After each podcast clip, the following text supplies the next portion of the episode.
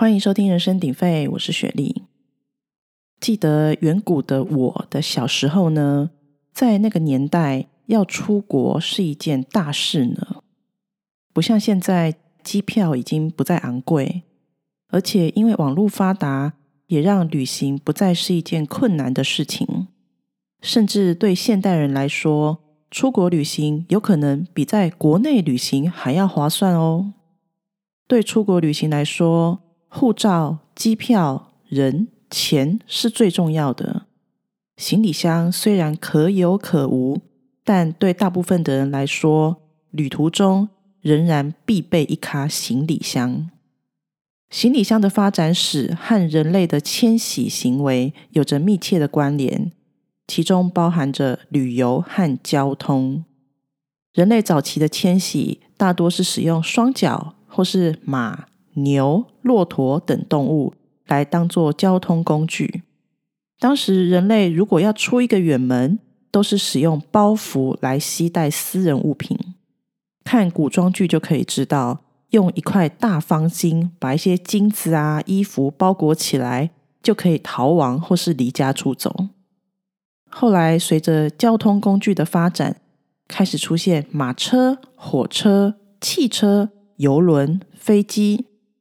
人类在迁徙途中所承载私人物品的包袱，在形状、材质跟设计上，也因应着交通工具的变化与交通的发展程度，随之越来越不同。最一开始的时候，行李箱是为了让人方便搭乘蒸汽船跟蒸汽火车而推出的产品，不像我们现在出门旅行，行李箱一拉就走。以前的行李箱就真的是个有提把的箱子而已，以我们现代来说，叫做手提箱。而且那个年代，塑胶还没有被发明出来，于是当时行李箱的材质可能是很笨重的木头或金属材质。总之，绝不是轻巧的类型。话虽如此。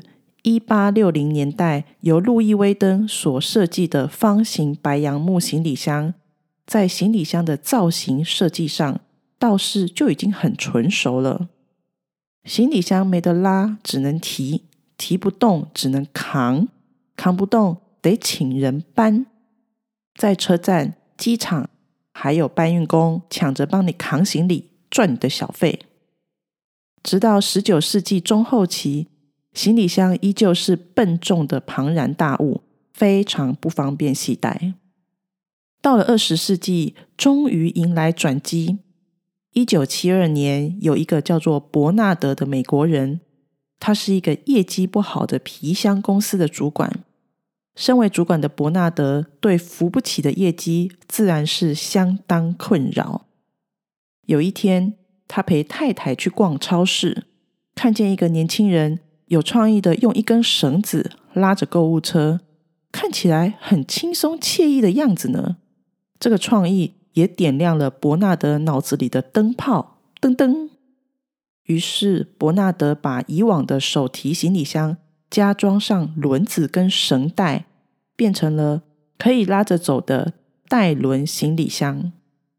把轮子加在行李箱上的巧思，除了取得专利。还得到设计大奖，让公司的业绩翻倍，生意源源不绝。虽然这个设计在当时已经可以说是划时代的产品，但是用绳带拖拉的行李箱却有一个致命的缺点：拖行时并没有非常省力，而且遇到路况不佳的时候，像是转弯或是路面不平的状况，行李箱很容易翻倒。因为当时的带轮行李箱就是横式的手提箱，直接加上轮子跟拉绳。大家可以想象一下，在电影里会看到的特务用手提箱，用哆啦 A 梦的放大灯放大后，提把朝上，侧边加装拉绳，下方加上轮子后，直接拖行移动。或许在机场或室内平滑的地板上是很咕噜咕噜。很滑溜的，但外面一般人行道或是柏油路，又或是急转弯的时候，是不是就感觉很容易翻倒呢？在当时，对一般偶尔旅行的人来说，稍微忍一下不方便，无伤大雅啦。但对常常往返各地的航空人员来说，就可能忍无可忍。罗伯特·普拉斯是西北航空的机长，长期拖着行李箱四处跑，他最能够了解那种拉绳带轮的行李箱有多不方便。罗伯特退休后，时间变多了，他开始动手改良行李箱里很不起眼的绿叶，就是那根拉绳。一九九一年，他发明了硬式拉杆，为了方便移动行李。他也把行李箱设计成立起来的样子，这个由罗伯特设计的款式就变成了现在通用的拉杆直立式行李箱。所以，一八五四年的木质行李箱奠定了行李箱的本体造型。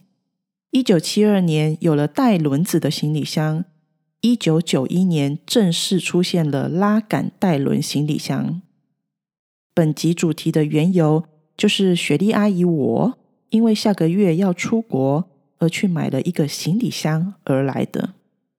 很久没买行李箱，刚好趁这次又重新整理了一次个人购买行李箱的标准，也在这边分享给大家，希望对大家选购行李箱有一点点微薄的贡献。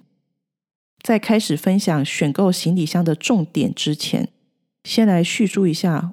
我个人的消费观念，自认为属于一般民众品质。以保养品跟化妆品来说，如果有开价平替版本，就不会刻意去买专柜。个性是比较实际类型的，买东西着重功能性大于外形。当然，如果能兼具，是最棒的喽。顺带一提，以选购物品的外形来说呢？个人喜欢素雅不复杂的设计，卡通联名款跟纯白或纯黑，我会选白或黑；纯橘色跟纯白色，我会选纯白色。这样选择的唯一理由就是单调不突出的颜色比较不会看腻。好，接下来就是我在挑选一款行李箱会考虑的几个重点。首先考虑的是材质，因为我不是专业分析，就简单分成铝合金、布跟塑胶这三种材质来分享。铝合金材质最容易联想到号称行李界 LV 的奢华行李箱 Rimowa，一个二十六寸行李箱就要价五万台币以上，这这这实在是超出我的预算。有的人会说：“你可以用租的啊！”我上次出国确实有考虑租 Remova 的行李箱，出国四天啊，两千台币以内可以打平。但是接下来就遇到这个对我来说更需要认真关切的问题——重量。重量对年纪渐长的人来说会是一个很重要的考量。有一次我要买一款背包，我妹妹刚好也有买那款。我就问我妹啊，我也想买你那款背包，听说减压的效果很好，你的感觉呢？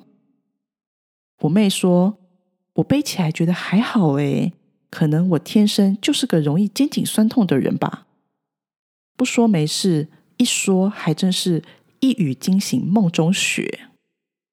毕竟我跟我妹同根生，我似乎也是一个负重很弱的人，我也很容易肩颈酸痛。而且我也不爱穿很厚重的衣服，而 Remova 的空箱重量就比其他同尺寸的行李箱足足多了一公斤之多。虽然行李箱有轮子，我的手无缚鸡之力，可能也不一定造成多大的影响。但比较重的行李箱，影响更大的是，着着实实的降低了女人血拼战利品的扣打，一公斤。可以多带八条牙膏啊，所以轻一点的行李箱似乎比较适合我。于是脑筋就动到了现代人比较少用的布制行李箱。这个选项被我朋友一句话驳回。他说：“遇到下雨呢？然后我的选项马上就转弯到塑胶材质了。其实塑胶还有分很多种，PC、ABS、PP。我想一般人应该很少有精力去研究这几个材质有什么差别吧。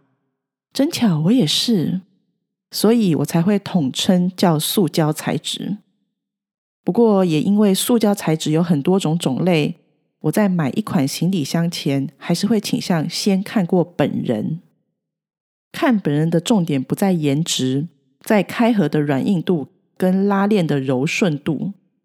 这次我就有看到一款，本人打开后的壳软 Q 的程度超过我的想象。虽然这可能代表材质的延展性不错，但壳太软 Q，多少还是有一点点不安心。会担心行李箱容易变形，这样也会影响拉链开合的滑顺度。行李箱的重点啊，就是要保障我们携带的物品的安全，所以大家可以依据自己平常会携带的物品来决定要买什么材质的行李箱。个人倾向中等硬度的塑胶行李箱，期间带过锅碗瓢盆、玻璃制品、高级电子类产品。都没有遇过被摔坏的问题。当然，怎么打包行李也很重要。关于打包行李的技巧，稍后再来分享。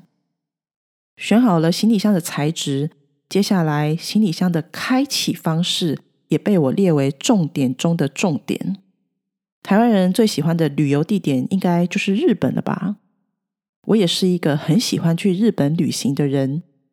但是日本的旅馆可以放置行李箱的走道往往很狭窄，这就是我在选择行李箱材质的时候曾经考虑过布置行李箱的原因。因为布置的行李箱往往都设计成上掀式的款式，不同于大部分双开式的行李箱，上掀式的设计是把行李箱的一边制作成一个薄薄的上盖。打开上盖，就是一整个行李箱的空间，可以随你摆放。优点是行李箱的置物空间很深，你可以放比较厚的物品，像是鞋子，或是留学生要带小电锅也可以放得下。缺点是不是很会整理行李的人会觉得东西无法一目了然，有可能在饭店像土拨鼠一样翻找行李，只为了一条内裤。近几年，上仙式设计的行李箱有掀起一阵小小的风潮，但其实很久以前就有上仙式行李箱的存在了。我上次出国，硬是不想要买行李箱，就带我妈一直放在储藏室里那颗年龄有点大的上仙式行李箱。虽然轮子确实太老了点，款式也老到在机场的行李袋上一眼就被认得。不过到了日本的饭店，在小小的空间就能处理我的行李，还是让朋友说：“哇，这样好方便的感觉哦。”这次买行李箱，意外发现行李箱依照开合的方式不同，有分成好几种比例，像是一比九、二比八，或是四比六。一比九就是目前这几年掀起小小风潮的上掀款式。一的等份就是上盖打开后会有一些小拉链袋，让你放一些小备品，像是药品、保养品、充电线等等。其余的九等份就是装你其他的物品。四比六比较接近大家普遍知道的双开行李箱，而二比八比例的行李箱很少，我实际看过，觉得并不太实用。可能有特殊需求的人才会觉得二比八的比例的行李箱很适合他吧。如果大家对上掀式行李箱感兴趣，上网搜寻关键字“上掀式行李箱”就会出现很多很多。目前最有名的是一个日本的牌子，但是不是要花这么多钱钱买一个上掀式行李箱？大家可以自行斟酌荷包的胖瘦程度。接下来我才开始考量行李箱的尺寸大小。大家当然可以依照自己的需求决定要先考量的是什么啊。只是我的人因为很会装行李，或是说很会塞行李，所以行李箱的大小只要不要太小，根本无法装，或是过大，直接超出航空公司的限制就可以了。这次挑选行李箱有发现一件事，就是行李箱官网上的尺寸不一定正确。虽然很了解航空公司规定的朋友跟我说，行李箱的尺寸只要别让地勤一看就知道超过标准即可。